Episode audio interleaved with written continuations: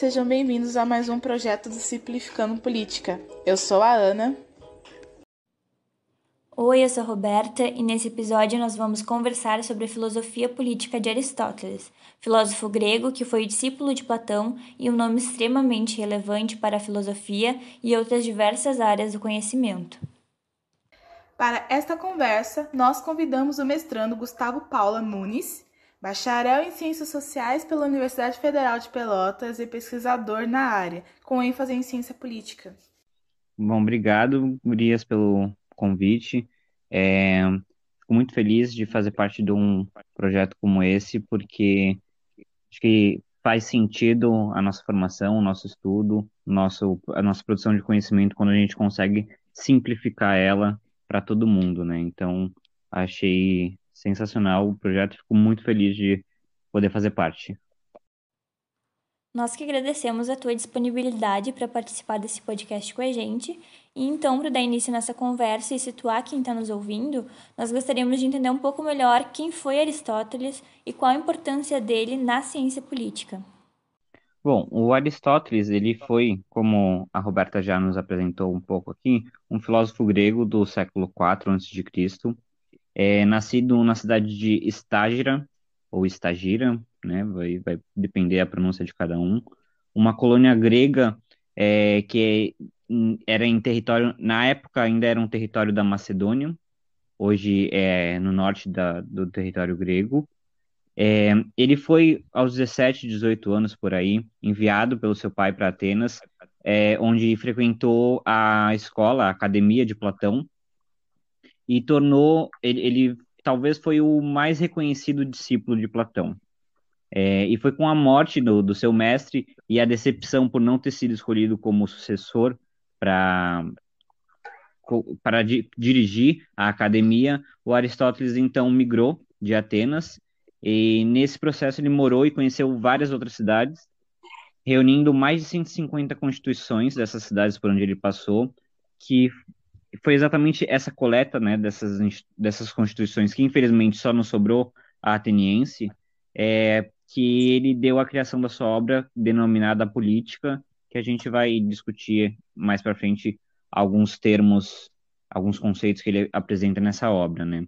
É, mais tarde ele vai ser convidado pelo Felipe Magno, o rei da Macedônia na época, para se tornar o mestre, o professor do seu filho Alexandre Magno, que mais tarde veio ser conhecido como Alexandre o Grande, é, que ao se tornar rei e conquistar diversas polis, inclusive a de Atenas, é, na conquista de Atenas ele ofereceu a academia para o seu mestre para que ele pudesse é, e então finalmente dirigi-la, mas ele, o Aristóteles não aceitou e foi então que ele fundou a sua própria escola, o Liceu. E isso só para a gente ter um pouco é, assim o contexto de quem foi essa pessoa, né? E qual o tempo que ele viveu e por que, que ele estava escrevendo o que ele escreveu. E quanto à importância dele na ciência política, é, o Aristóteles ele vai se juntar a outros teóricos que compõem a filosofia política, como o próprio Platão ou Cícero, Políbio, entre outros, é, eles, junto de outros é, pensadores da época, é que fornecem as bases filosóficas e teóricas da ciência política contemporânea, é, inclusive através de vários conceitos chaves para a disciplina até hoje, como poder, cidadania, formas de governo, entre outros. Né? Perfeito. Antes de entrar diretamente no pensamento político de Aristóteles, é importante elucidar o conceito de cidadania que fundamenta o pensamento do filósofo. Então, é, o que é cidadania e o que é um ser, o que é ser cidadão para o Aristóteles? É, cidadania talvez seja um dos termos é, que o Aristóteles é, nos trouxe na, na sua obra e que nos é tão caro hoje ainda, né? É um de, de debates é, intensos, vamos dizer. Mas eu não posso me furtar nessa pergunta em ocorrer numa resposta um pouco redundante ou óbvia de que a cidadania para o Aristóteles é a participação do cidadão na atividade pública, na polis. Mas para a gente não ficar nessa obviedade da, da minha afirmação, é necessário exatamente a pergunta que tu me fez na sequência. O que é ser esse cidadão? Né? Quem é esse cidadão que o Aristóteles está dizendo? E, além disso, o que é essa atividade pública que o Aristóteles está pensando? O cidadão, ele vai ser o homem, mas não qualquer homem. O cidadão é um homem livre, nascido e educado na polis, ou seja, grego, e de posses. Então, nessa definição, ele exclui as mulheres, as crianças, os escravos e os estrangeiros. Eles não, esse, esses grupos não eram considerados cidadão para Aristóteles. É, e é a partir dessa definição de cidadão que a gente pode pensar é, no que, que consiste a, essa atividade pública desses cidadãos, né?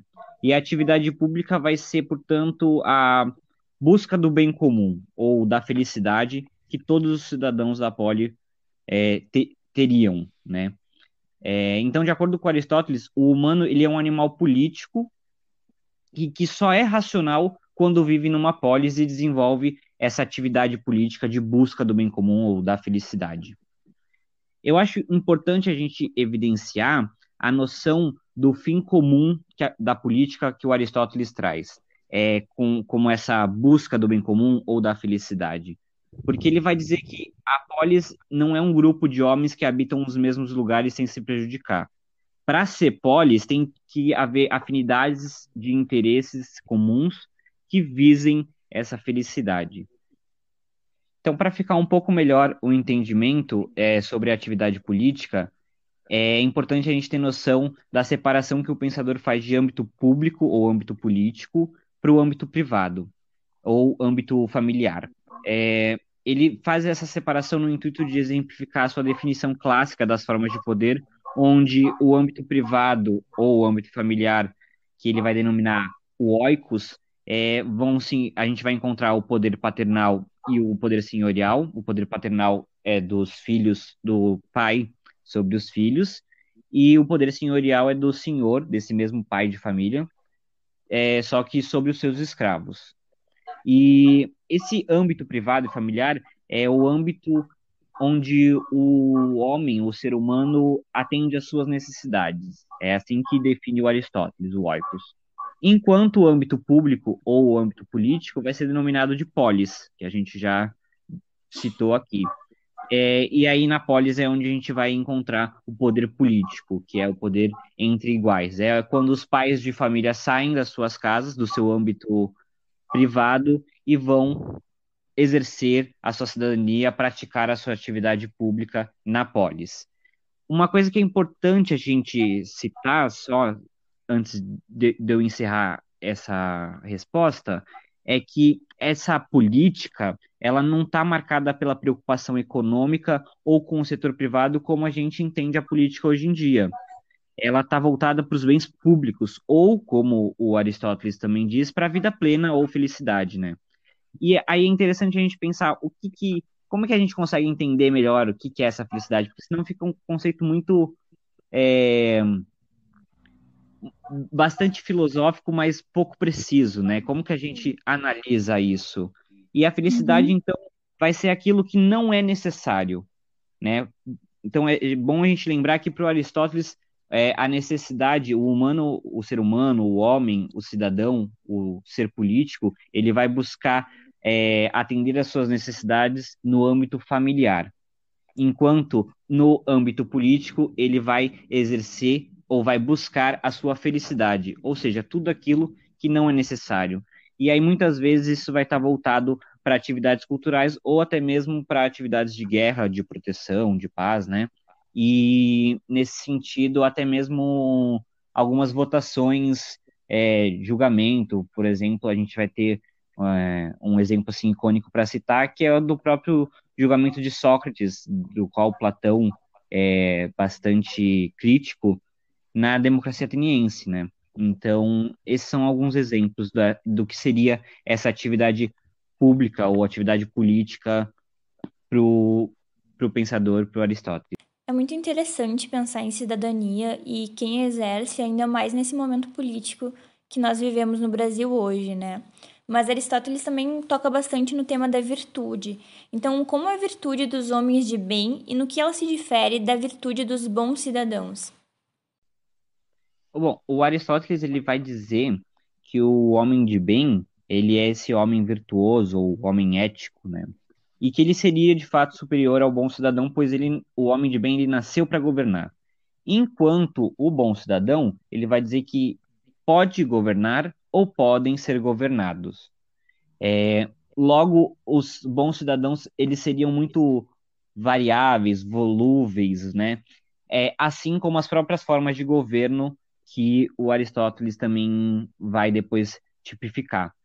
É, então, a virtude dos bons, cidadão, do, dos bons cidadãos é, estaria baseada na dualidade de obedecer e mandar.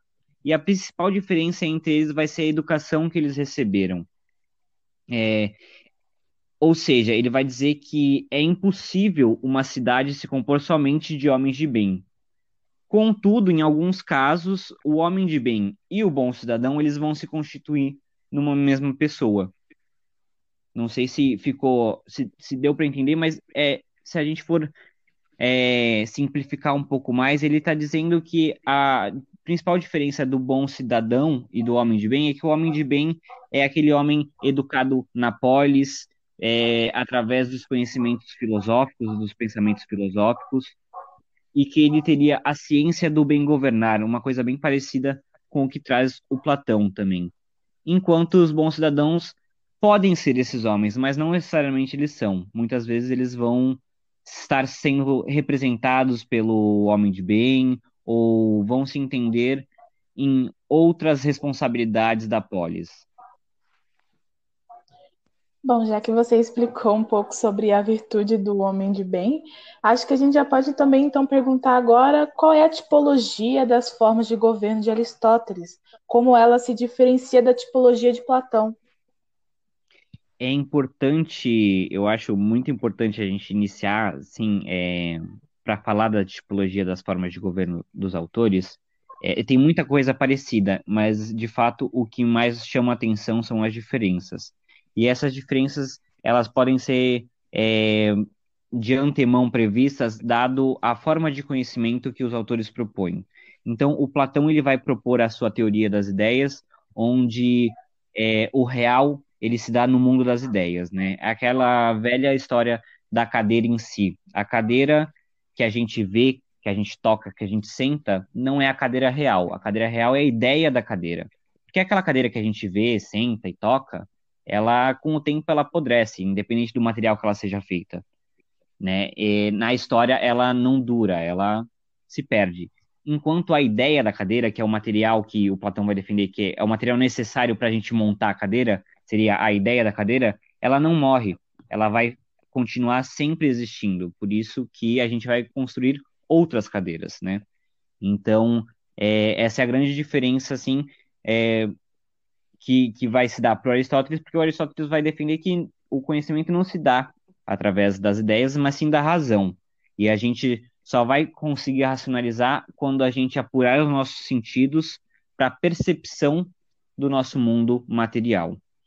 Então, é, pensando nas formas de produção de conhecimento que os autores nos, nos apresentam, é, a gente pode pensar na tipologia de forma de governo dos dois, porque o Platão ele vai é, propor um tipo ideal, né? Então vai ter uma forma ideal e perfeita, única, né, de boa forma de governo, e todas as outras decorrentes dela seriam formas impuras. É, então a tipificação do Aristóteles vai se dar a monarquia como um governo de um que visa o interesse comum, então é a boa é o, o bom governo de um, e a sua forma deturbada seria a tirania, que é o governo de um para ele mesmo. A aristocracia seria o governo de alguns, dos sábios, que querem o bem comum, e a sua forma ruim seria a oligarquia, que é o governo dos ricos para os ricos. A república é uma multidão que governará para o interesse geral, enquanto, na sua forma deturpada, é, a gente vai encontrar novamente, assim como para Platão, a democracia, onde há um governo de pobres para os pobres. É, então, a, é, que, e, e a, ele vai apresentar esse problema como a igualdade somente para os iguais, né? Então, de uma certa maneira, a melhor forma de governo é a monarquia para o autor, logo depois a aristocracia e, por último, vai ser a politeia ou a república. Bom, o Simplificando Política de hoje acaba aqui. Então, obrigada novamente, Gustavo, pela tua participação e disponibilidade. Foi ótimo te ouvir. E obrigada também a você que nos escutou até aqui. Até a próxima!